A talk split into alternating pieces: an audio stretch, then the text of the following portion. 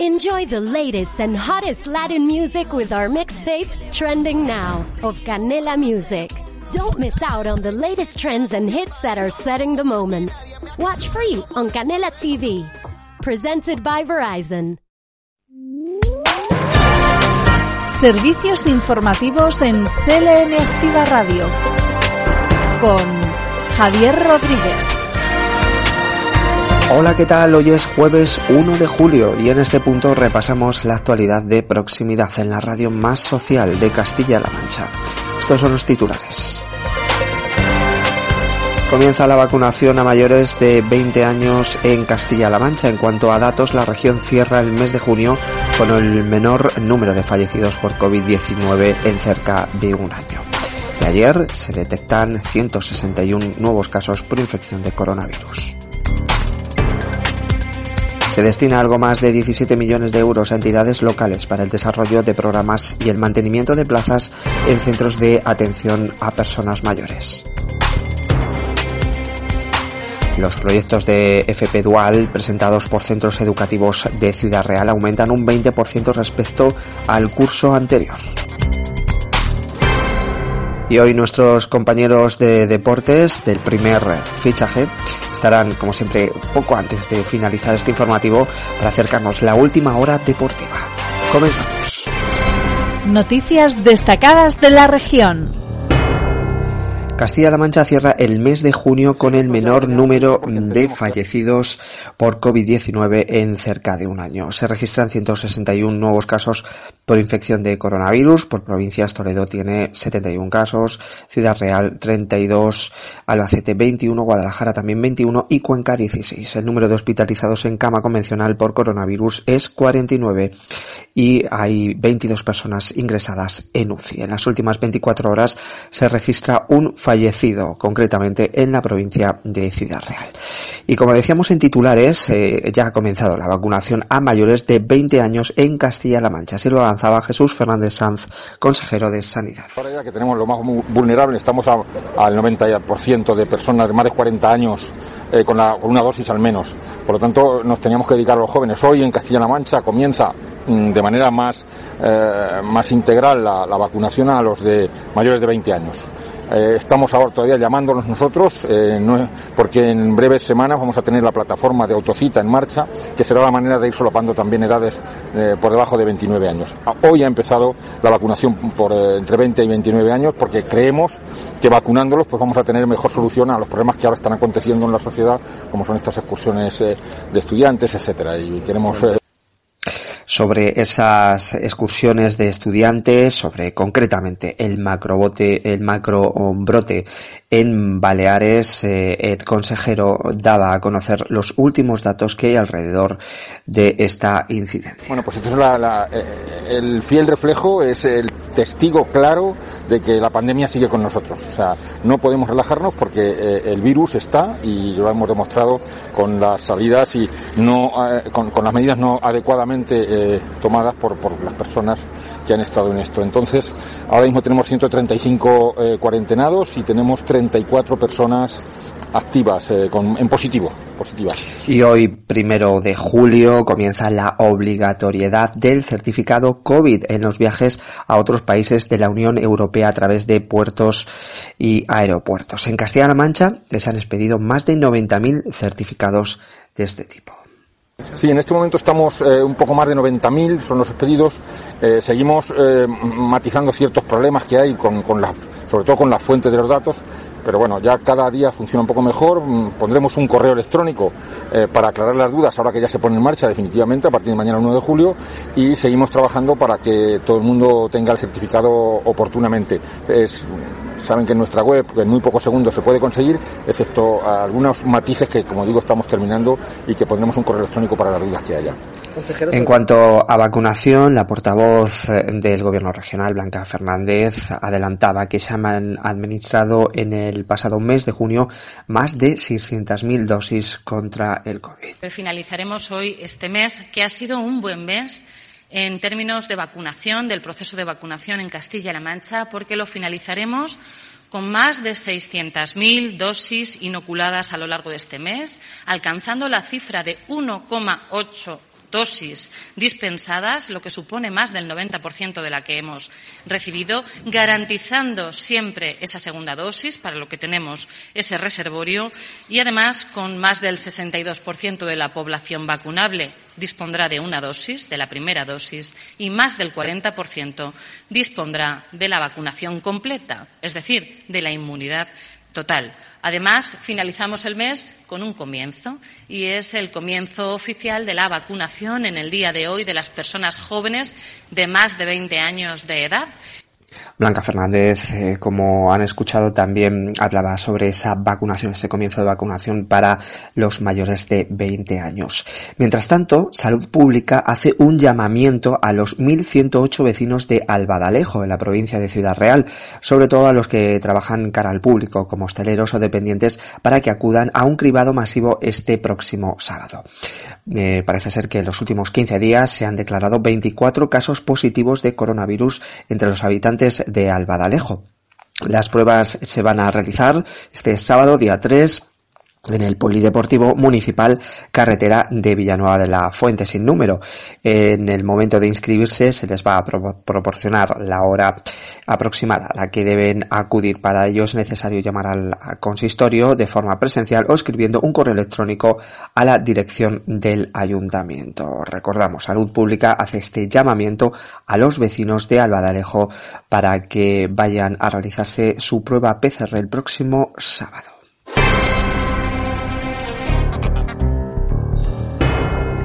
Cambiamos de, asunto. Se destinan 17,5 millones de euros a entidades locales para el desarrollo de programas y el mantenimiento de plazas en centros de atención a personas mayores. Escuchamos a la consejera de Bienestar Social, Bárbara García Torija. En concreto, está previsto financiar un total más o menos alrededor de unas 3.000 plazas residenciales pertenecientes a la red pública regional, distribuidas entre 990 plazas en centros residenciales, las 155 viviendas de mayores que abarcan 1.466 plazas 30 servicios de estancias diurnas que reúnen 499 plazas y 63 centros municipales, centros de día municipales con 74 además programas de atención a nuestros mayores que, como ya decía, están ya en marcha. Y eh, la aprobación eh, de este gasto por valor de 17,5 millones de euros que se ve incrementado en este año 2021 en medio millón de euros más muestra el apoyo del compromiso social que el Gobierno del presidente Emiliano García Paje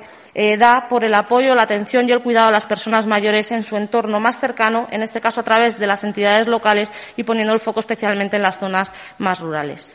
El plazo para la presentación de estas solicitudes eh, será de 15 días desde hoy. Se resuelve tras un proceso de valoración en régimen de concurrencia competitiva y los beneficiarios serán de manera inmediata las entidades locales que, que concurran a la convocatoria y finalmente las personas mayores que son usuarias de los centros subvencionados o que participan en los programas que se subvencionan a través de los ayuntamientos.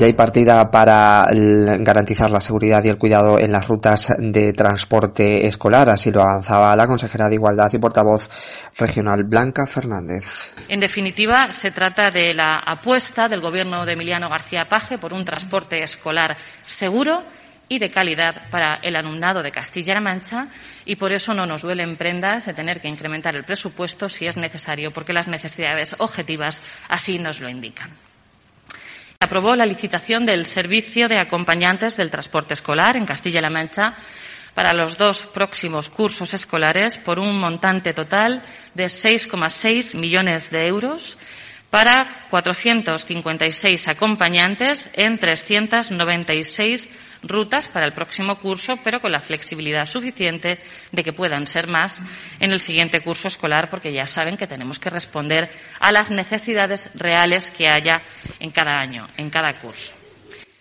Hasta el momento, mm, ya ha terminado el curso, pero hasta el momento en transporte escolar se ha invertido 29,5 millones, de los cuales 26 han ido destinados a las 1.067 rutas de transporte.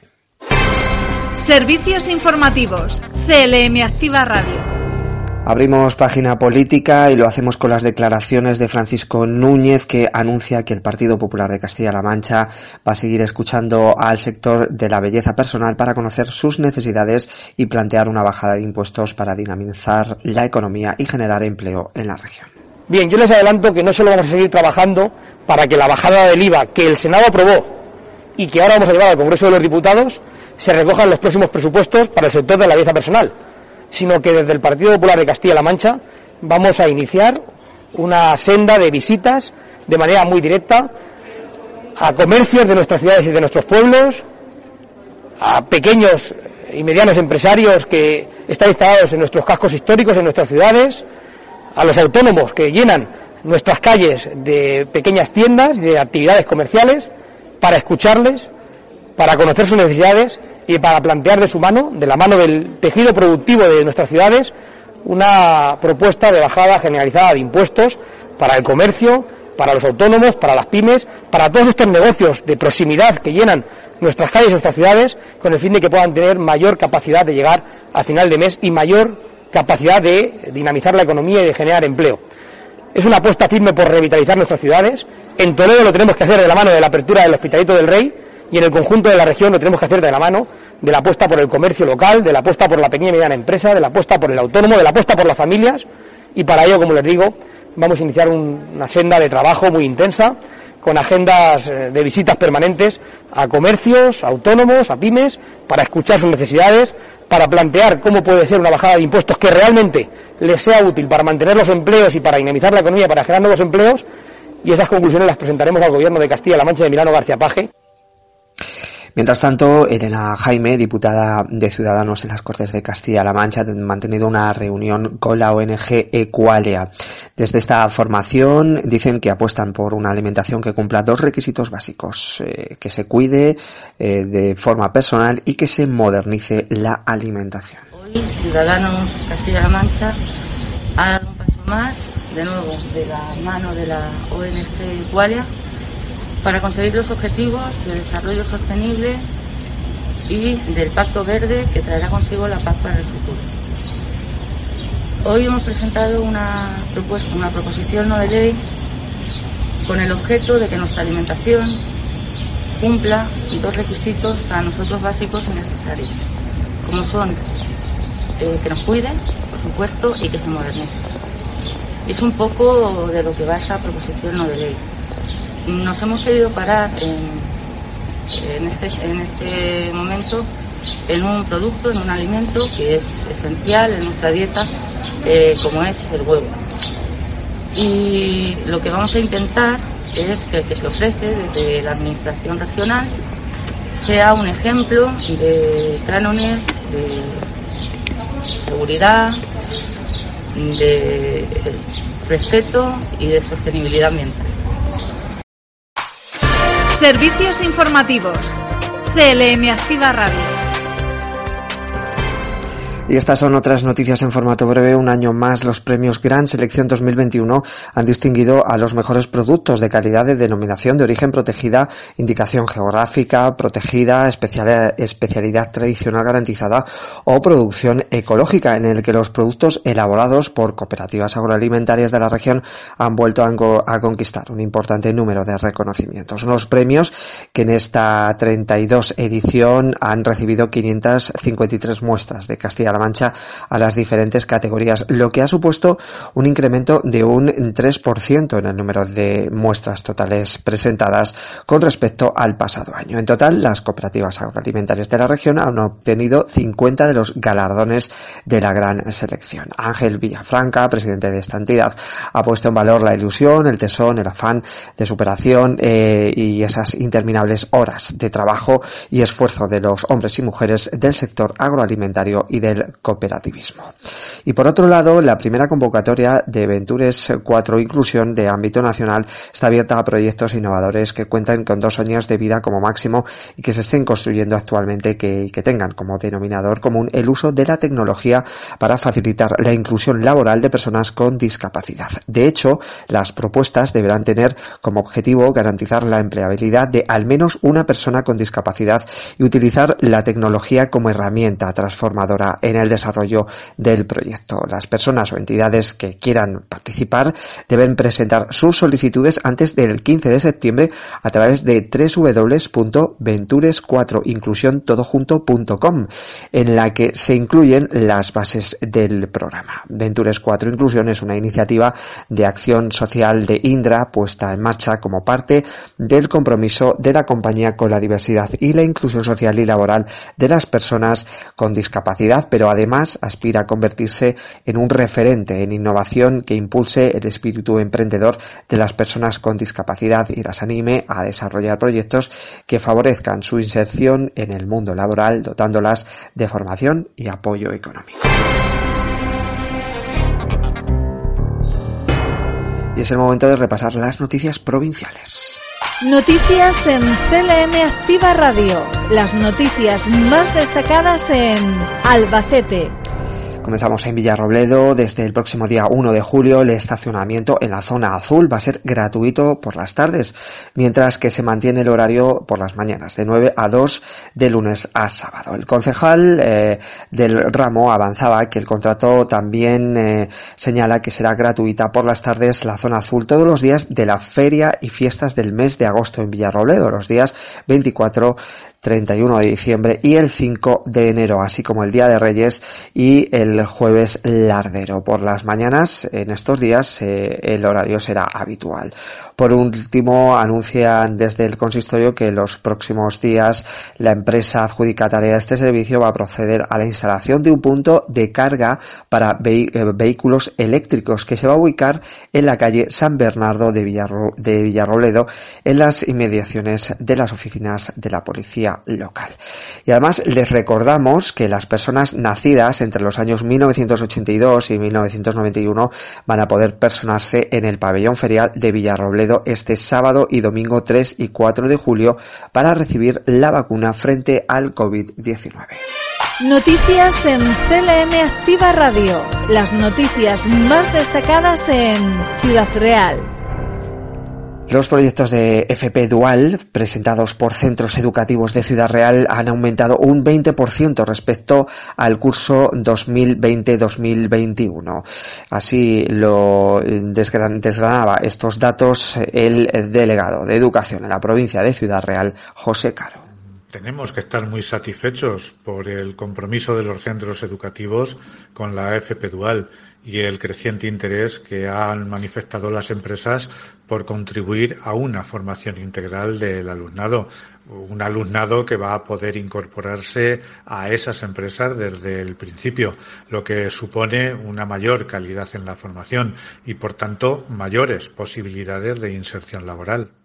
Además, la Comisión de Festejos y Tradiciones Populares del Ayuntamiento de Ciudad Real ha elegido a Gema María García del Castillo Serrano como Dulcinea 2021 entre las candidatas aspirantes a representar a la mujer de Ciudad Real. Para la elección eran requisitos imprescindibles, entre otros, estar empadronada en Ciudad Real, tener cumplido los 18 años a la fecha de la publicación de las bases y no haber sido Dulcinea en años anteriores. La Dulcinea 2021 adquiere el compromiso de acudir a los actos festivos y protocolarios que establezca el consistorio como representante de la ciudad en su calendario anual festivo. Tanto la programación como la imposición de la banda de Dulcinea serán establecidas por la Concejalía de Festejos y Tradiciones Populares.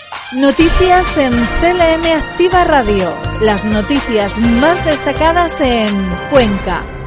La Diputación de Cuenca va a continuar apoyando al sector del ajo conquense y después de la suspensión de la Feria Internacional del Ajo se va a destinar el presupuesto para esta actividad en una campaña de promoción del ajo morado en Las Pedroñeras, dotada con 15.000 euros. El presidente de la entidad, Álvaro Martínez, ha visitado las instalaciones de la cooperativa de segundo grado Copamán que tiene en la localidad de la Alberca del Záncara y donde trabajan unos 35 trabajadores en labores de transformación y envasado. En esta jornada el dirigente de la Diputación ha estado acompañado por el presidente de la cooperativa, Julio Bacete, y la diputada provincial Trinidad Albendea. El respaldo de la institución provincial no se traduce solo en la aportación económica, sino también eh, se ha puesto del lado de los productores conquenses en materia de la defensa del agua y ya se está trabajando en el convenio con las comunidades de usuarios de aguas subterráneas del Alto Guadiana para llevar a cabo informes que mejoren los datos que se tienen sobre las reservas hídricas reales que existen en la provincia. Y por otro lado, el equipo de gobierno de en este caso el Ayuntamiento de Cuenca se marca como objetivo que la reconstrucción del muro de la calle Canónicos esté lista para este mismo año. Además, entre los próximos proyectos que tiene la Concejalía de Urbanismo, cabe destacar la regeneración urbana de la zona centro y nuevo edificio del mercado, así como la conexión peatonal con el Centro Nacional de Estudios Penitenciarios por valor de 1,3 millones de euros. Noticias en CLM Activa Radio. Las noticias más destacadas en Guadalajara. El aula hospitalaria La Pecera ha prestado apoyo educativo a 254 niños eh, a lo largo del último curso. Los profesores del equipo de atención educativa hospitalaria y domiciliaria han, destacado la buena marcha de este curso pese a las dificultades que entrañaba la crisis sanitaria derivada del COVID-19. Escuchamos al delegado de Educación, Cultura y Deportes en la provincia de Guadalajara, Ángel Fernández Montes. Quiero destacar la buena marcha del servicio de atención educativa hospitalaria y domiciliaria a lo largo de este curso, a través del cual garantizamos la continuidad del proceso educativo del alumnado al cual va destinado, al mismo tiempo que contribuimos a paliar los efectos negativos que la situación de hospitalización o convalecencia puede ocasionar en el proceso de maduración, desarrollo y aprendizaje de dichos alumnos. También quiero agradecer el esfuerzo realizado por el equipo docente del aula hospitalaria en este momento de pandemia, así como su diligencia y profesionalidad en el desempeño de su trabajo, aportando entusiasmo y alegría al alumnado al que atienden.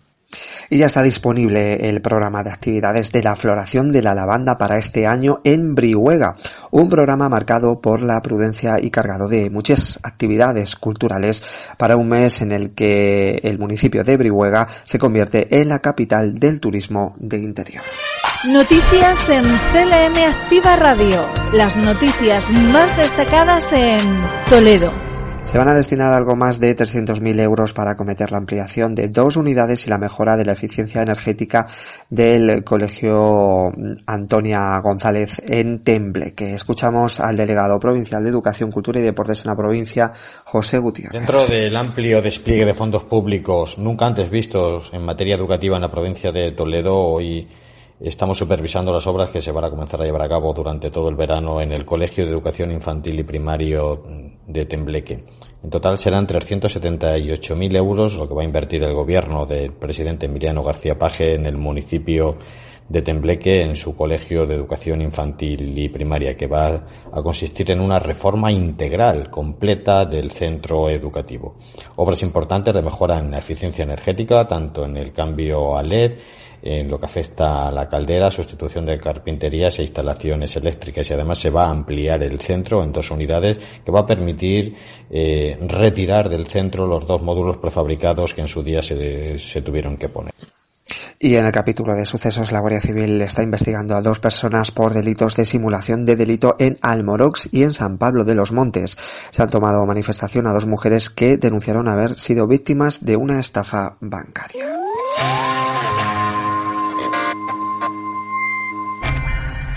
Llevamos hablando mucho tiempo de mm, muchas noticias a nivel provincial y también a nivel regional y ahora en este punto vamos a repasar las que han llegado a la redacción deportiva de El Primer Fichaje. Muy buenos días y bienvenidos un día más al Primer Fichaje en versión reducida, en versión de informativos, gracias a nuestros compañeros de informativos y compañeras que siempre nos abren la puerta para este ratito hablaros del mejor deporte de manera nacional y de manera regional. Nacionalmente, hoy es un día flojo, antesala de la Eurocopa, antesala de esos cuartos de final que nos tienen que llevar a esas semifinales. Un rival que parece fácil, pero como hemos visto en esta Eurocopa, rival fácil no hay ninguno. Por lo menos eso es lo que está apareciendo el día 28 de fútbol, 28 de fútbol, 28 de, junio fue una oda al fútbol, todos lo sabemos, y creo que, que nos espera más odas al fútbol en esta Eurocopa que antes estaba siendo bien aburrida, pero bueno, vamos a ver qué es lo que nos depara también en el plano de fichajes que parece todo muy parado. León Messi, sí señores y señoras, Lionel Messi ahora mismo está libre, todavía no ha renovado con el Fútbol Club Barcelona. Veremos, veremos lo que puede pasar también en ese sentido. Igual que en el Tour de Francia, que siempre hay caídas, siempre hay historias, siempre hay cosas, y nunca se sabe lo que puede pasar, como tampoco se sabe lo que puede pasar en nuestro deporte regional. Sí, nuestro deporte regional, donde hay, sí hay gente que, que merece mucho la pena, hay gente que está llevándose muchas medallas. Ahí tenemos el equipo Fenavín de ciclismo que busca tocar el podio en la exigente Vizcaicayo Istulia o algo así, espero haberlo dicho bien. Los nuestros nadadores que están haciéndolo bien en sus campeonatos regionales y de España, nuestro motociclista Alonso García, que acabó sexto en el circuito de Málaga, y bastantes torneos, porque ahora es hora de torneos y de esos benjamines como Alberto Madrid y Ángela Roncero que brillaron en el regional Benjamín y Prebenjamín de natación. Tenemos de todo, como también tenemos hoy acompañándonos a Javier Ruiz, un nuevo compañero que nos va a hablar de fichajes, sí, pero de un equipo específicamente, del Calvosotelo Puertollano. Por lo que todo tuyo, Javi, Aquí te dejo los micrófonos abiertos y adelante. Hola, muy buenas tardes. Soy Javier Ruiz, jefe de prensa del Club Deportivo Miguel Turreño, y hoy os voy a contar la actualidad del Calvo Sotelo de Puerto Llano. Antes de comenzar, quería agradecer a Fran Petit la oportunidad de participar en este programa y, sobre todo, pues saludar a los oyentes. Comenzamos. El Calvo Sotelo de Puerto Llano, que ya conocemos el grupo, de la segunda ref en el que ha quedado encuadrado se marcha al grupo quinto con los equipos de Castilla-La Mancha, Comunidad Valenciana, Región de Murcia, Andalucía y Melilla. Sus rivales eran los siguientes, los tres castellano-manchegos, Marchamalo, Toledo y Unión Deportiva Socuellamos. Tenemos a la Unión Deportiva Melilla, de Andalucía al Atlético Mancha Real, al Club Deportivo Elegido y al Recreativo Granada. De mm, Murcia al Atlético Pulpeleño, al histórico Real Murcia, al Águilas Club de Fútbol y al Mar Menor. Y de la Comunidad Valenciana a la Unión Deportiva Alcira, al Atlético Levante, al Club Deportivo Eldense, a otro gigante del fútbol español como el Hércules Club de Fútbol, al Intercity de Alicante y al Club de Fútbol Anuncia. La particularidad de este grupo es que tiene 10 recién ascendidos, aunque es cierto que muchos lo consideran como el grupo más competitivo de esta nueva segunda ref. Ahora comenzamos con la plantilla. El Calvostelo no ha dado 11 bajas, una de ellas el segundo entrenador de Darío Martir, Juan Sal, uno de los hombres de confianza del técnico de Calzada de Calatrava, y también enumeramos los jugadores que ya no seguirán en el club puertoyanense. Domenech, el delantero que se marchará en principio al Tarancón. Higgins, mediocentro galés que no tiene equipo. Manolo Molina, central zurdo, que también está sin equipo. Quique Reguero, uno de los grandes del fútbol de Puertollano en los últimos años. Eh, también estará buscando equipo el guardameta madrileño. Tenemos a Julio y Reyes, dos jugadores de Puertollano, formados en las categorías inferiores, pero que ya parece que han dado todos sus servicios a este club y no seguirán este año. Luego a Carlos López, que se va a marchar al Don Benito, el habilidoso medio centro, el extremeño, vuelve a su tierra y es cierto que va a ser de las más difíciles de sustituir, a pesar de que el Calvo Sotelo ya se ha reforzado en esa posición de medio campo. Luis Poblete, el central ciudad realeño, que se marchará al Forma Villarrubia. Tenemos a Juan Pliego, delantero sevillano, que mm, se marchará un filial de equipo de primera división, todo apunta que también será el Getafe y a pesar de que estará en tercera ref será una oportunidad para crecer, y a Ernesto, el guardameta lituano, aunque afincado en Almería, pues se marcha al Linares Deportivo, a la primera ref y también es un paso importante en su trayectoria deportiva. Vamos ahora con las renovaciones. El club ha confirmado seis jugadores que continúan. Los centrales Ricardo y Javi Sánchez, Ricardo siendo uno de los buques insignia en el ascenso, Javi Sánchez un sub-23, un joven que tiene muy buena pinta y que ha hecho dos años muy completos. Tenemos también a Valdivia, eh, de Portollano, de toda la vida, el media punta, uno de los jugadores más talentosos, a Juanfri, que también ha hecho un año increíble, a las órdenes de Darío Martín, al máximo goleador de la temporada pasada, Iván Limón, el delantero de Fuencaliente, que seguirá intentando perforar las redes rivales, también en segunda ref, y al lateral canario Rivalta, que fue uno de los jugadores más regulares la temporada pasada. En capítulo de fichajes ya tenemos tres incorporaciones. Vuelve George Lucas, un viejo conocido de la afición del Calvo Sotelo, estuvo la temporada 2018-2019 en, jugando en el Cerrú. Es ex del Club Polideportivo Villarrobledo en Segunda B, ha jugado de lateral zurdo, aunque él suele ser un central.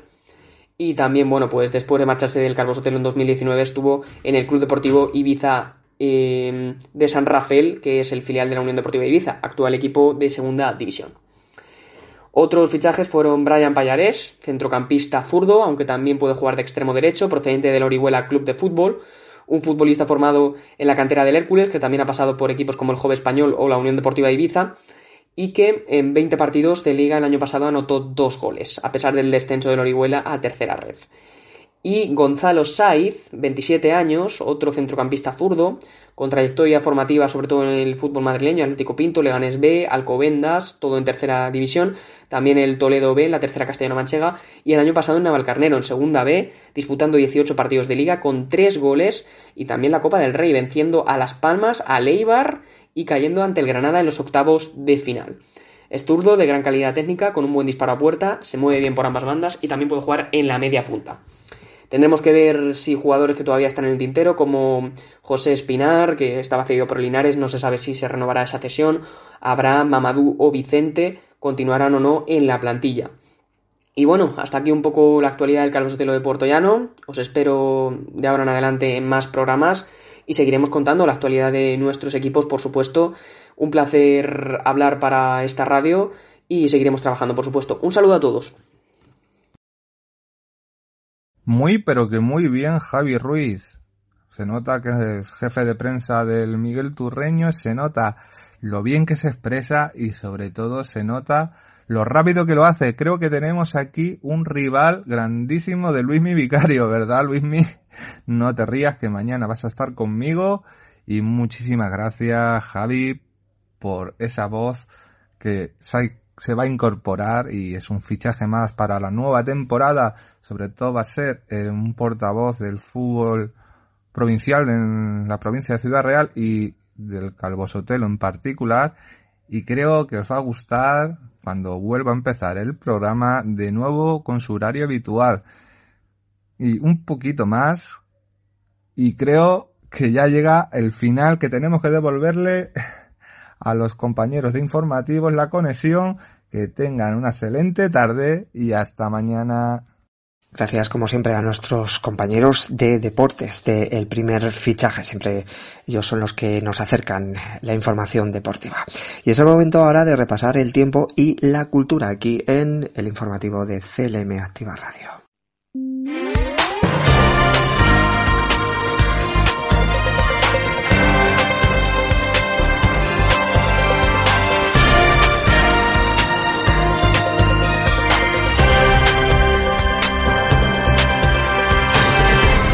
Siguen subiendo las temperaturas. Hoy vamos a alcanzar una máxima en Albacete, Toledo y Ciudad Real de 36 grados. En Guadalajara estará en torno a los 34 y Cuenca va a alcanzar 23 de máxima. De cara a mañana, cielos despejados con algún intervalo de nubes altas en el norte. Las temperaturas mínimas en aumento en Albacete, con pocos cambios en el resto, máximas en ligero aumento. El viento será flojo variable con predominio de la componente oeste en la segunda mitad del día. Es una información de la Agencia Estatal de Meteorología.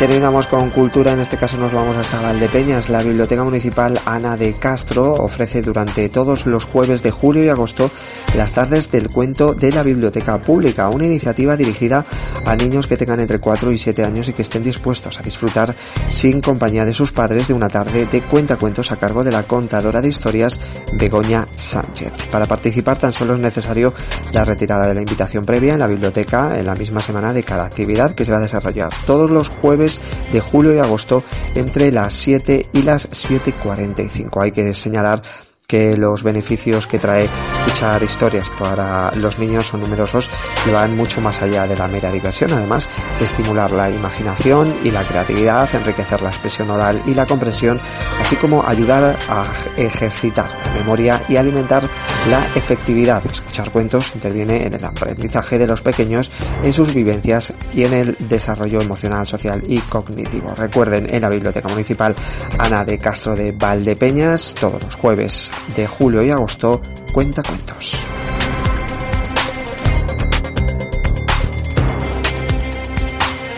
Y de esta forma terminamos nuestro informativo, el informativo del primero de julio. Recuerden que mañana de nuevo volvemos para repasar la actualidad de proximidad. En los mandos técnicos ha estado, como es habitual, nuestro compañero Jesús Rodríguez. Disfruten del resto de la jornada. Un saludo. Servicios informativos en CLM Activa Radio con Javier Rodríguez.